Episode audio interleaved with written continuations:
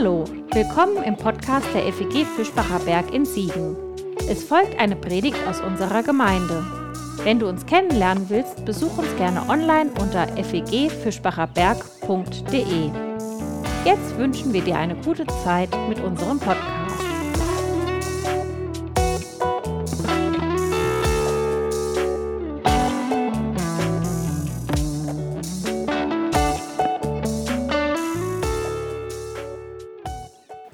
Alles wird gut, haben wir gerade äh, gehört. Ich musste kurz stutzen, weil ich dachte, oh, ob äh, ich dieses Versprechen heute einlösen kann. Äh, ich weiß noch nicht. Das hat unter anderem mit unserem Thema zu tun. Und ähm, ich habe euch zwei Töne mitgebracht, die vielleicht berühmtesten zwei Töne der ähm, deutschen Fernsehgeschichte. Ihr kennt sie bestimmt. Ja, ihr wisst Bescheid. Ich sehe ganz viel Nicken, sehr gut. Der Tatort, natürlich. Die Serie erfreut sich seit ihrem Start 1970 zunehmender Beliebtheit bis heute. Also die Zahlen gehen so in Wellenbewegungen, aber doch stetig nach oben. Bis heute, wo die Sommerpause mit einem neuen Fall aus Frankfurt endet, 20.15 Uhr. Äh, alle einschalten, wer das so möchte.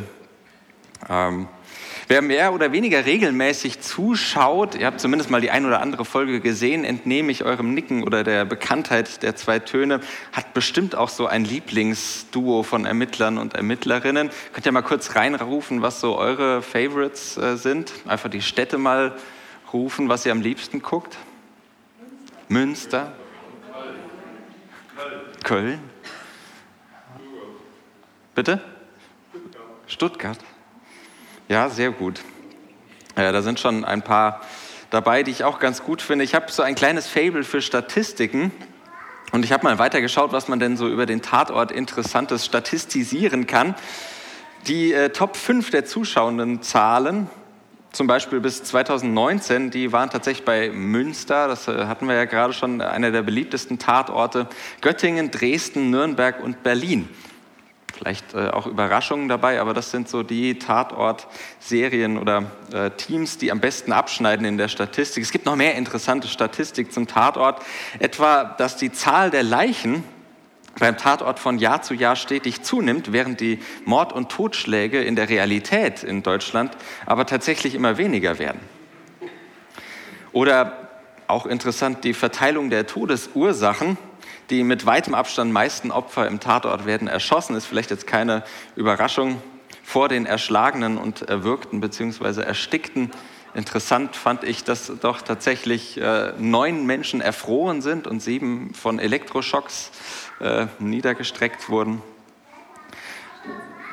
Ihr merkt es vielleicht, es ist ein verzweifelter und irgendwie unbeholfener Versuch, unser nächstes Stückchen Urgeschichte dort hineinzufinden und nicht ganz so schwermütig zu beginnen, wie wir vielleicht am Ende enden. Okay, es geht um Mord und Totschlag, aber es ist ja, ist ja nur Fernsehen.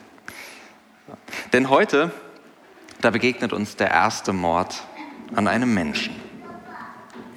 Vergangenen Sonntag, da sind wir sozusagen in Staffel 4 gestartet, das vierte Kapitel der Genesis, mit einer Cliffhanger-Predigt und einem Cliffhanger-Text, denn wir haben den einfach mittendrin abgebrochen.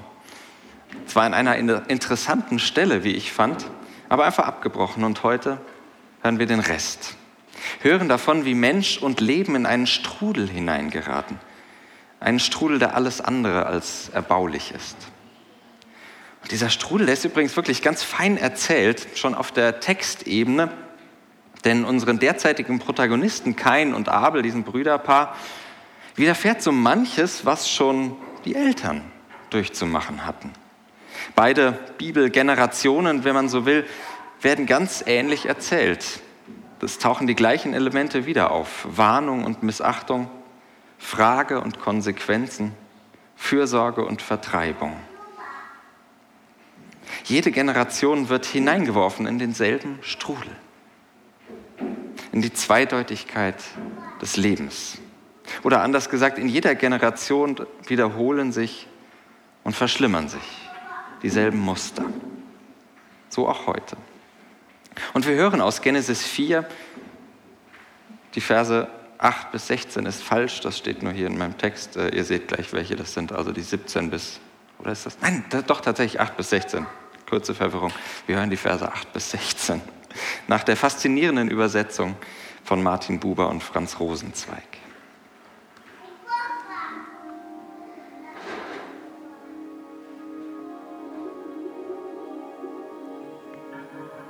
Kain sprach zu Abel, seinem Bruder. Aber dann war es, als sie auf dem Felde waren, Kain stand auf, wie der Habel, seinen Bruder, und tötete ihn.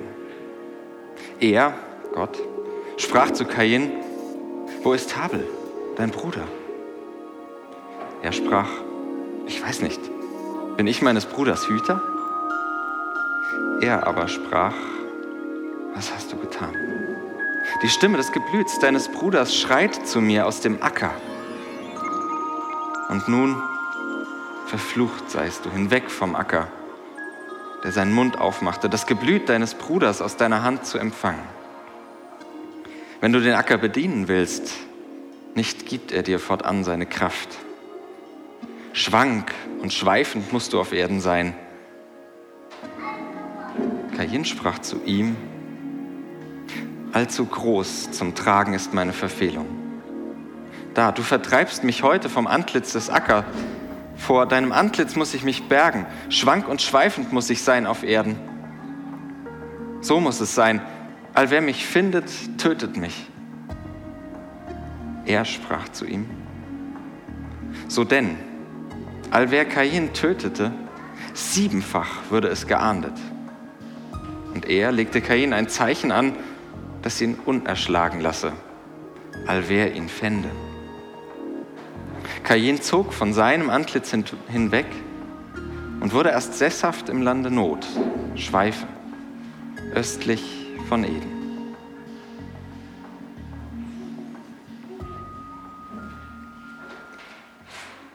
Eigentlich fängt es ja ganz gut an, wenn man diesen Text mal nimmt, nach der eindringlichen göttlichen Warnung, die wir uns letzte Woche angeschaut haben. Nach dieser Warnung, kein solle sich bitte beherrschen. Und sie reden noch miteinander. Das Gefühl, benachteiligt worden zu sein, das scheint kein tatsächlich einigermaßen im Griff zu haben. Das Göttliche, beherrsche dich, damit du auftragsgemäß die Welt beherrschen kannst. Es scheint zu funktionieren wenigstens für den Moment, reden hilft, allem Anschein nach.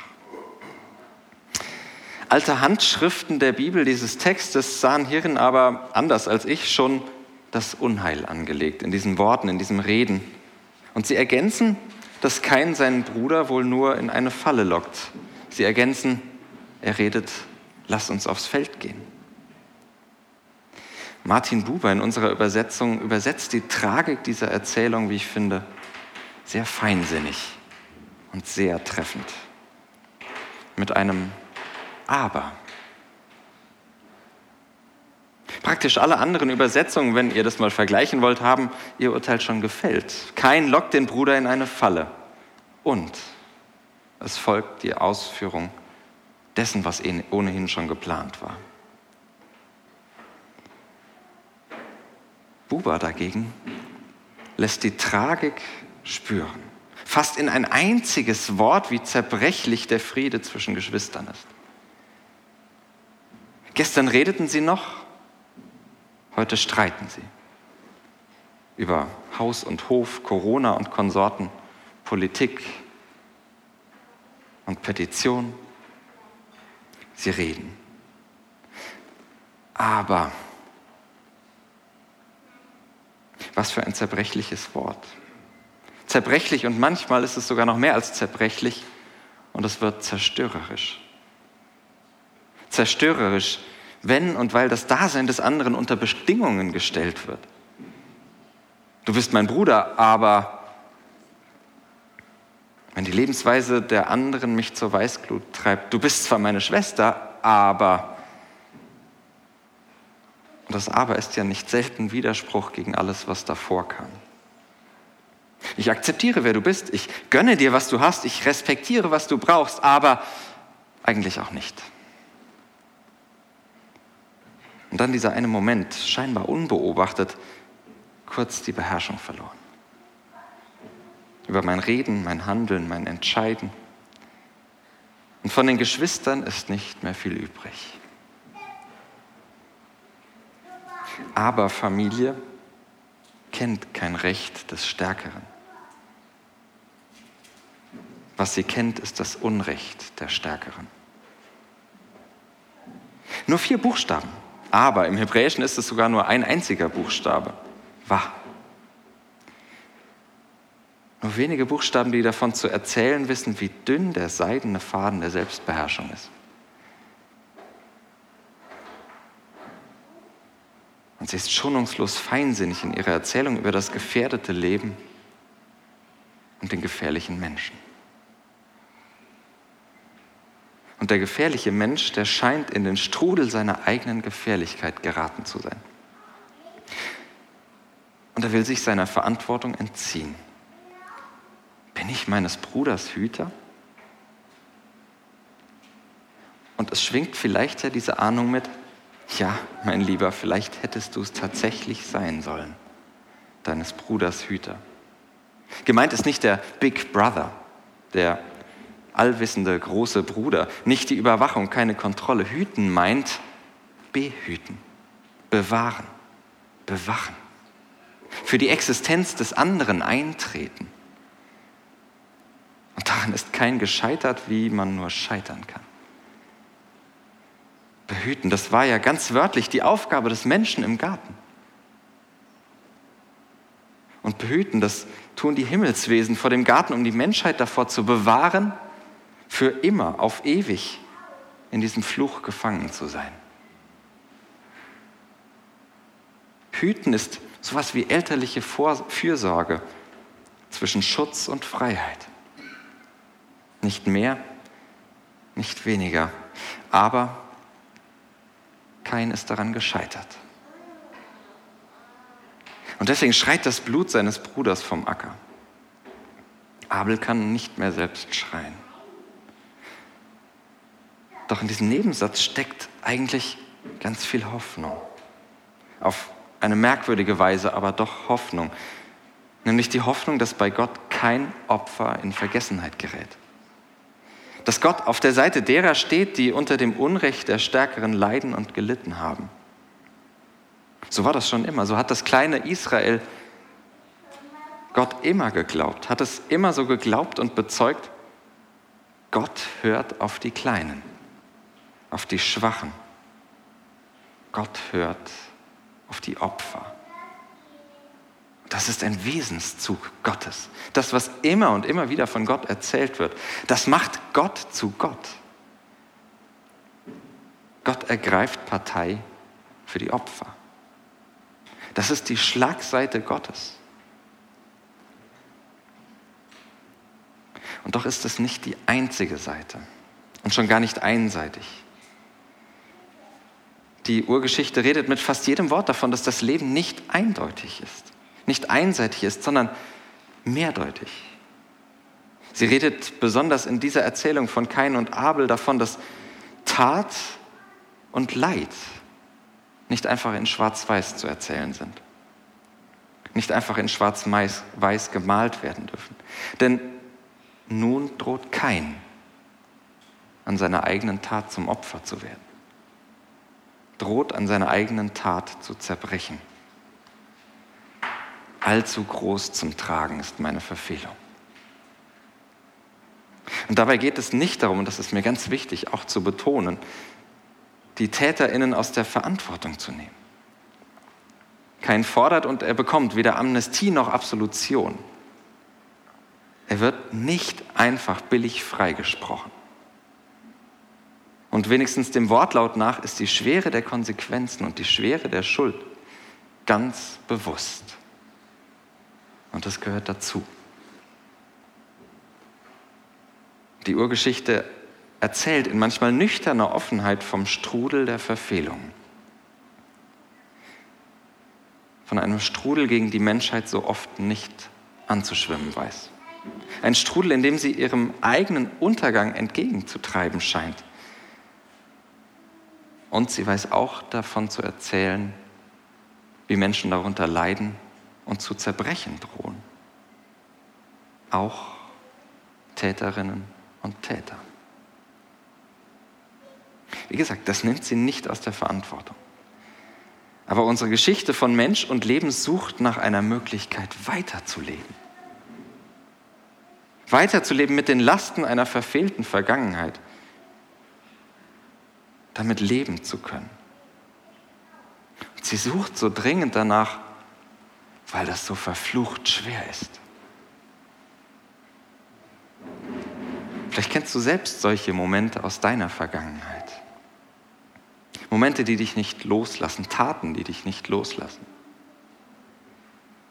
Etwas, das auch nicht wieder gut zu machen ist. Vermutlich ist es nicht gleich ein Mord. Aber es gibt Dinge, die ich mit mir herumtrage. Und hier kommt mir das Leben jenseits von Eden nahe, rückt mir geradezu auf die Pelle, denn plötzlich betrifft der Fluch des Lebens nicht mehr nur die Umstände, sondern der Fluch trifft mich selbst. Bei der Sache mit der Erkenntnis bei den Eltern, da war das ja noch so, dass der Mensch selbst gar nicht verflucht wurde. Doch hier trifft es ihn.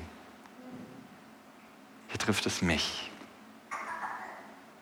Weil sich dieser Fluch des Lebens, dieser Fluch, den kein zu tragen hat, nicht auslagern lässt. Schuld und dessen Gefühle, die kann nur ich selbst tragen. Und darin ist die Urgeschichte schonungslos, schonungslos ehrlich und realistisch. Und sie stürzt mich wieder in das zweideutige Leben hinein. Ich muss etwas tragen, das ich eigentlich nicht tragen kann. Doch dann redet Gott. Gott beginnt zu reden und die Stimme Gottes klingt so ganz anders als unsere menschlichen Stimmen. Ich könnte mich gut sagen hören, ja, aber das geschieht dem Kein doch recht. Aber die Gottesidee vom Leben, sie klingt anders. Sie ist immer Partei für das Leben. Sie ist immer der Versuch, Weiterleben zu ermöglichen.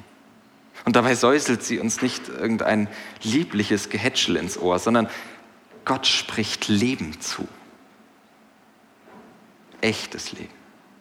Leben außerhalb des Paradieses, manchmal anstrengend und manchmal sehr schmerzhaft. Aber Leben.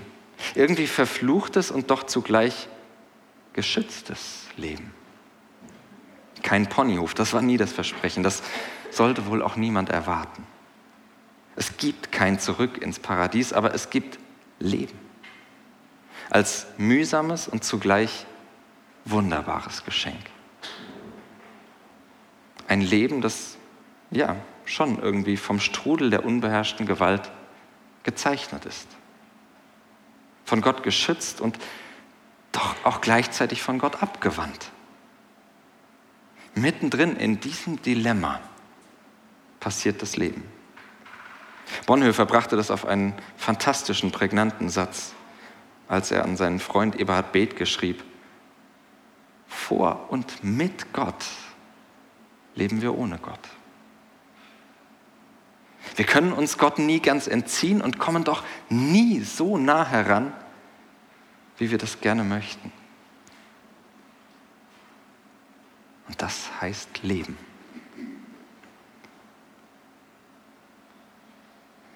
Die Urgeschichte eignet sich offensichtlich nicht zur einfachen Vertröstung.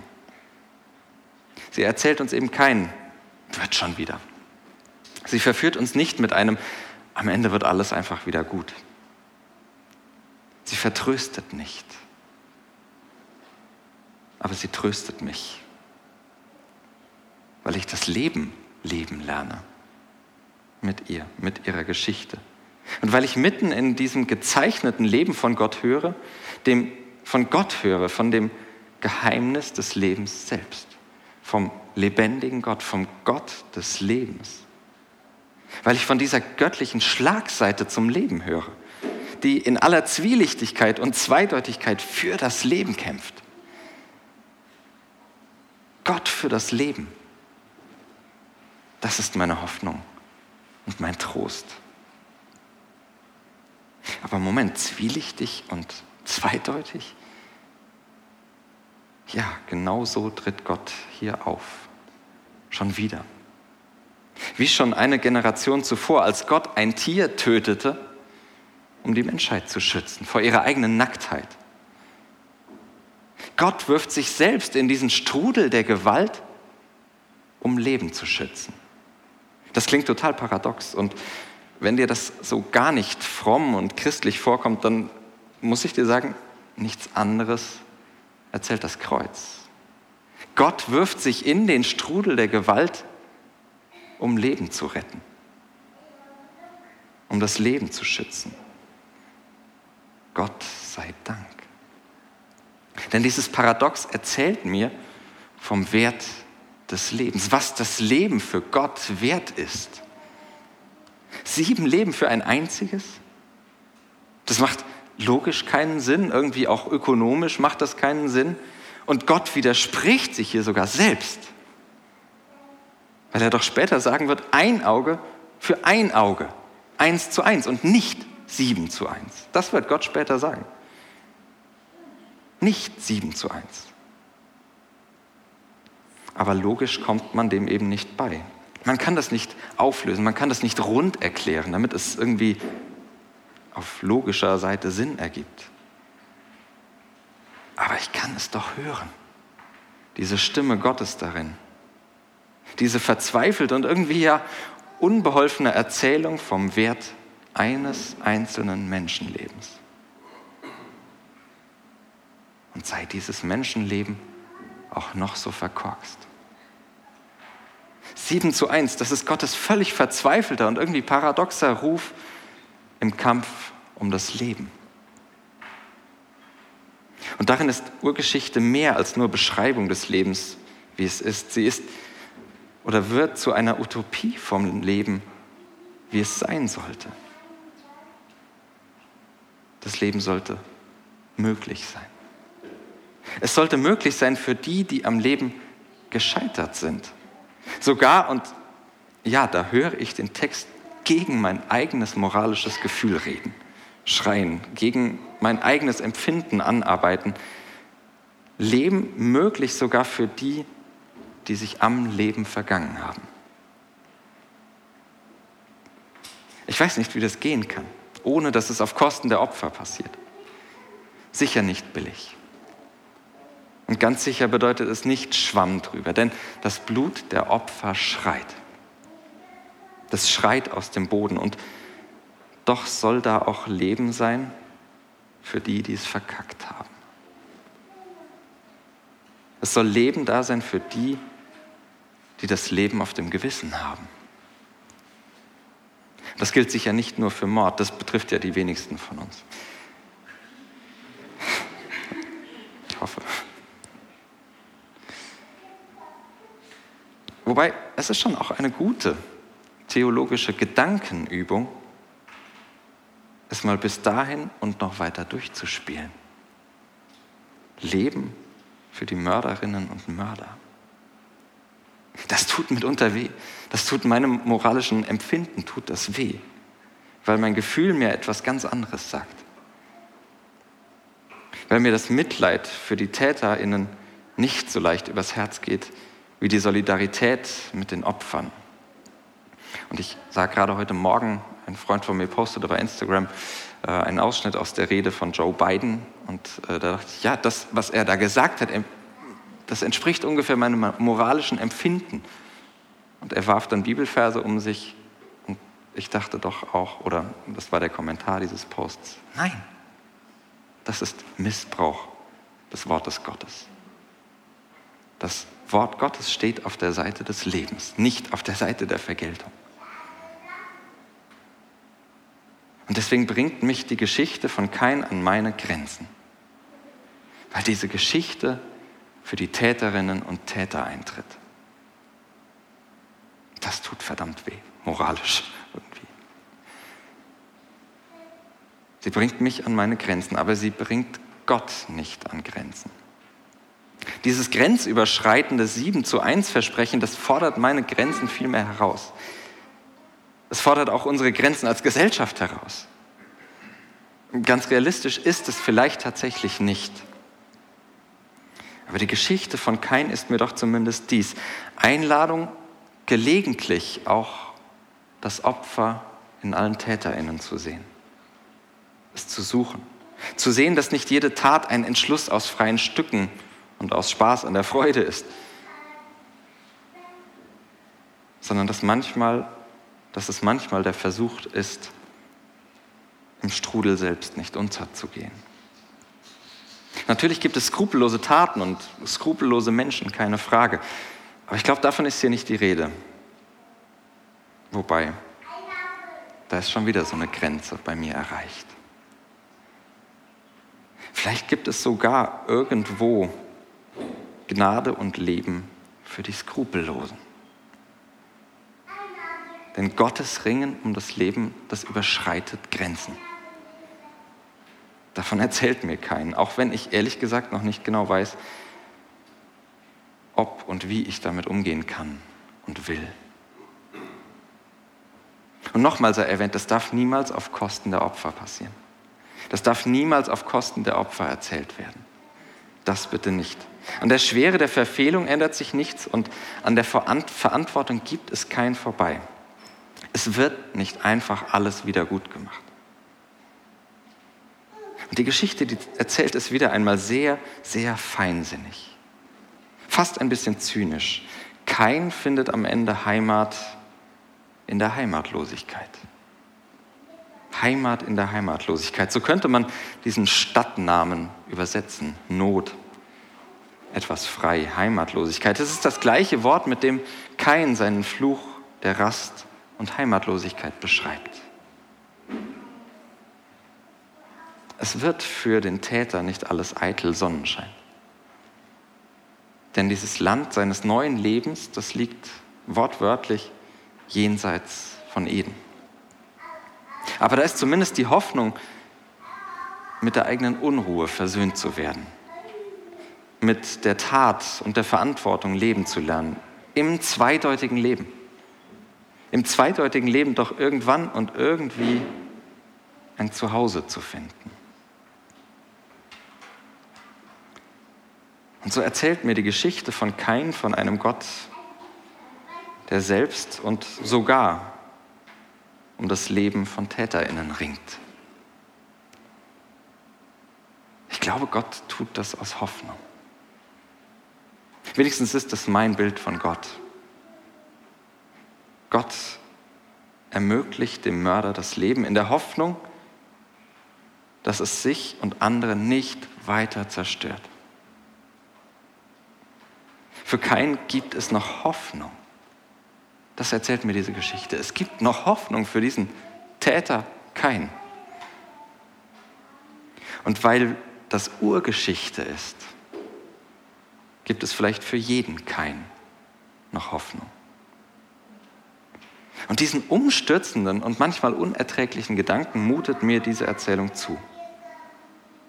Gott hat noch Hoffnung. Das macht mir auch Hoffnung. Amen.